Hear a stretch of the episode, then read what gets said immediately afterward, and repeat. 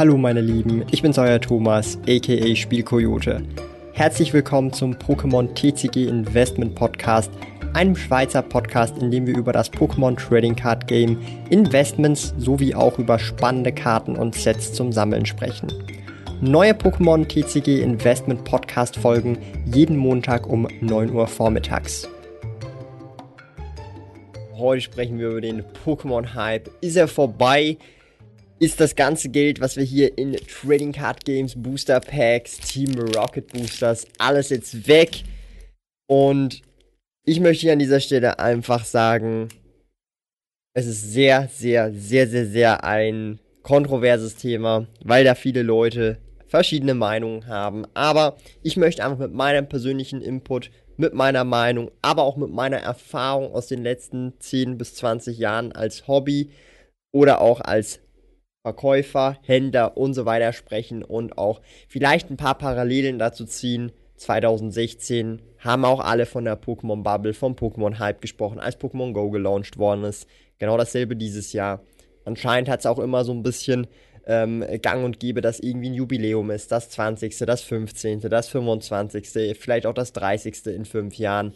Und ich möchte hier einfach meine Meinung dazu kundtun, wie ich weiter vorgehe und wie ich natürlich auch die nächsten 15, 15, 20 Jahre in diesem Hobby weiterhin bestehen bleibe und nicht mich von solchen Sachen kleinkriegen lasse. Also, legen wir direkt los mit diesem Thema. Zunächst einmal ähm, fühlen sich zumindest viele Leute oder fühlen zumindest viele Leute, hey, der Hype war schon mal deutlich heftiger am Start, als er jetzt gerade ist. Vor allem, wenn sie vielleicht auch mal ein paar Dinge aus ihrer Sammlung verkaufen oder insgesamt einfach Dinge verkaufen, merken sie, sie bekommen vielleicht nicht mehr die Preise, die sie gedacht haben, sondern zum Teil 10% weniger, 15%, 20, sogar manchmal auch 50% weniger, vor allem jetzt vielleicht auch bei PSA Bricks, bei bestimmten Karten oder auch bei bestimmten ähm, Sets und so weiter. Und ja, das ist auf jeden Fall so und ähm, kann man hier von einem gesamten Crash sprechen? Eher schwierig, würde ich mal behaupten, weil man müsste ja dann auch an der Stelle sagen, äh, da müsste ja äh, gefühlt der gesamte Markt crashen, aber es gibt immer noch auch Produkte und auch Vintage-Produkte, die immer noch weiter im Preis halt auch steigen, ja. Und das ist halt so ein bisschen das Spannende an der Stelle. Es gibt halt vereinzelt bei bestimmten, ich sage jetzt mal Sealed-Produkten, Booster-Packs, Displays oder auch bei bestimmten ähm, PSA-Karten und so weiter eine gewisse Stagnation, was halt die Preissteigerung angeht. Aber das ist völlig normal, wenn wir irgendwelche Karten sehen, die innerhalb von einem Jahr um mehrere hundert Prozent, gar tausend Prozent steigen. Muss man nicht erwarten, dass es jedes Jahr um 1000, 2, 3, 4, 500 Prozent steigt, sondern es kann dann auch mal diese Wachstumskurve abflachen, korrigieren. In diesem Fall ein Produkt oder eine Karte oder whatever oder was auch immer halt mal in dem Kontext crashen, um 10, 20, 30, 40, 50 Prozent sinken oder einfach auch stagnieren und gleich bleiben und man hat die Karte vor sechs Monaten gekauft und auch heute ist sie noch genau gleich teuer wie vor sechs Monaten. Das ist völlig, völlig, völlig normal und das hat einfach damit zu tun, dass wir auf einem äh, einfach einen freien Markt halt in dem Kontext haben und Angebot und Nachfrage herrschen. Das ist völlig normal. Aber wenn wir das mal wirklich nochmal real anschauen wollen, ist der Hype wirklich schon weg? Ist der Hype vorbei? Das ist ein sehr einfaches Indiz, was ich euch sagen kann. Ähnlich wie äh, in der letzten Corona-Krise, im ersten Lockdown. Äh, da hatten wir auch Klopapierknappheit. Da war der Hype halt auf Klopapier da und es gab fast nie Klopapier im Laden. Und jetzt stellt euch jetzt mal vor, wie das mit Trading Cards ist. Ähm, wenn ihr jetzt in den Laden reinsteppt, ist es wieder wie vorm Hype, dass man eigentlich im Prinzip alle Sachen und eine große Auswahl hat und alles Mögliche kaufen kann in dem Laden. Oder ist es vielmehr immer noch so, dass äh, die Auswahl sehr beschränkt ist und sehr oft auch etwas ausverkauft ist oder es steht begrenzte Menge auf ein oder zwei Exemplar pro Kunde. Das bedeutet, wir sind aktuell natürlich immer noch mehr oder weniger in Anführungsstrichen im Hype, weil das Angebot einfach viel niedriger ist als die Nachfrage.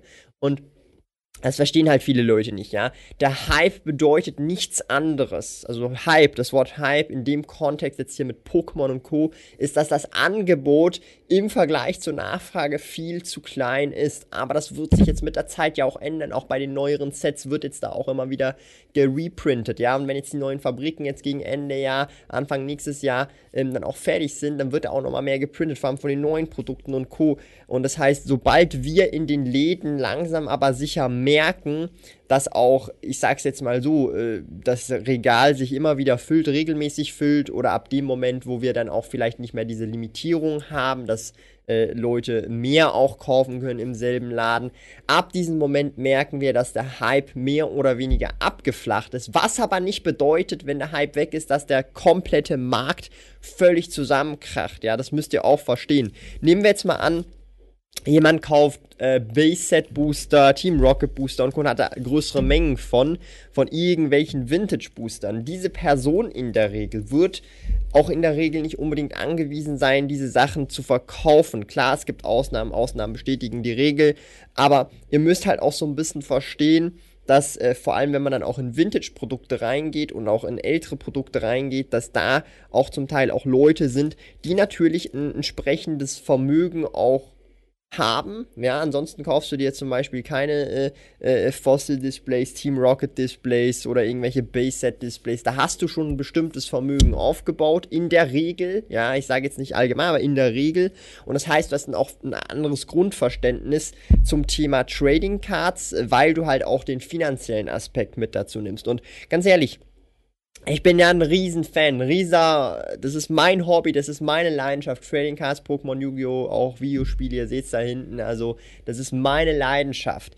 Aber, und das ist halt auch das Reale, da muss man seine Augen nicht vor verschließen, ja.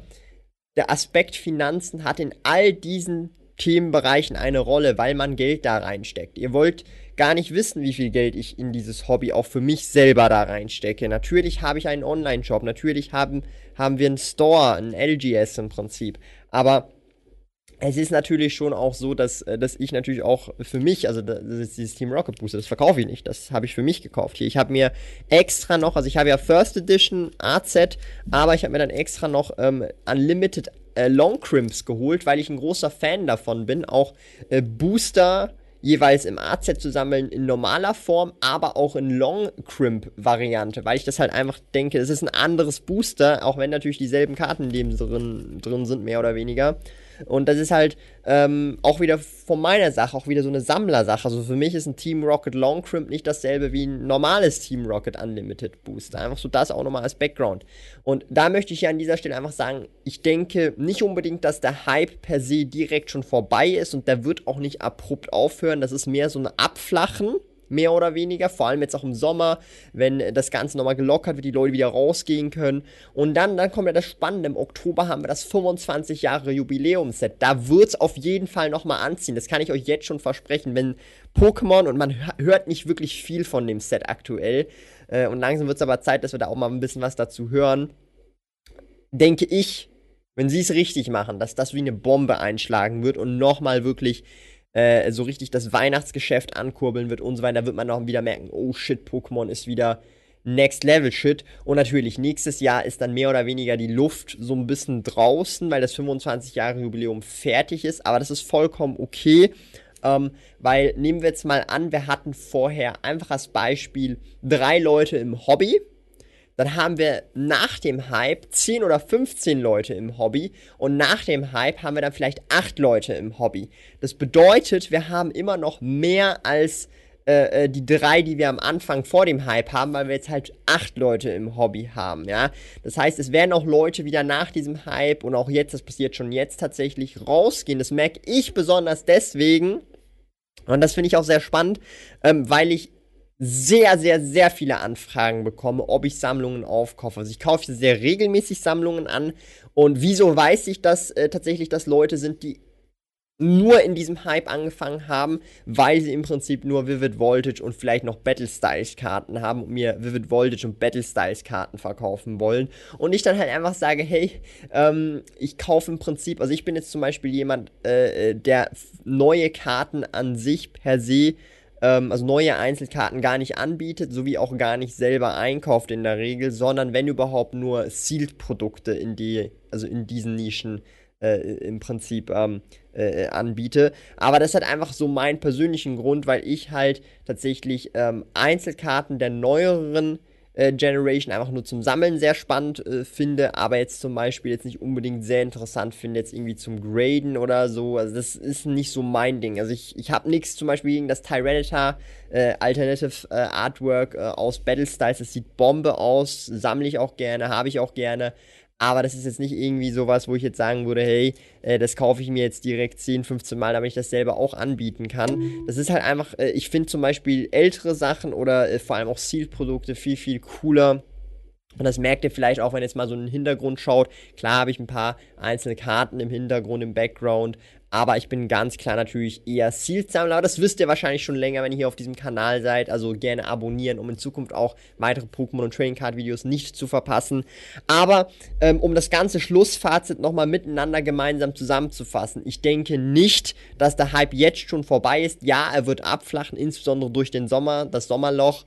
Ähm, und er wird aber wieder anziehen ab Oktober, wenn eben das 25-Jahre-Jubiläumsset kommt, das Weihnachtsgeschäft kommt und dann wieder nächstes Jahr drastisch abflachen.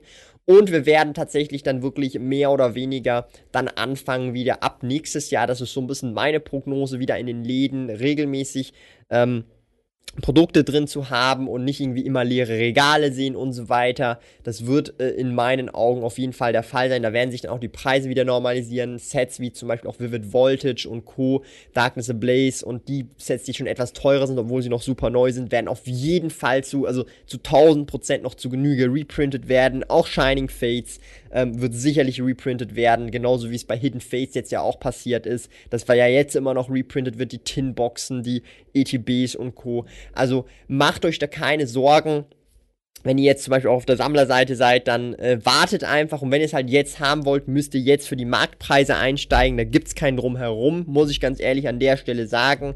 Äh, und ist auch bei mir in diesem Fall so. Und mehr oder weniger ähm, ich sag's mal so, die Geduldigen werden belohnt und die, die es halt jetzt wollen, die, die sich leisten können, ist auch okay. Also ich bin da auch in dem Lager, wo ich jetzt halt einfach sage, ich bin für einen freien Markt, Angebot, Nachfrage.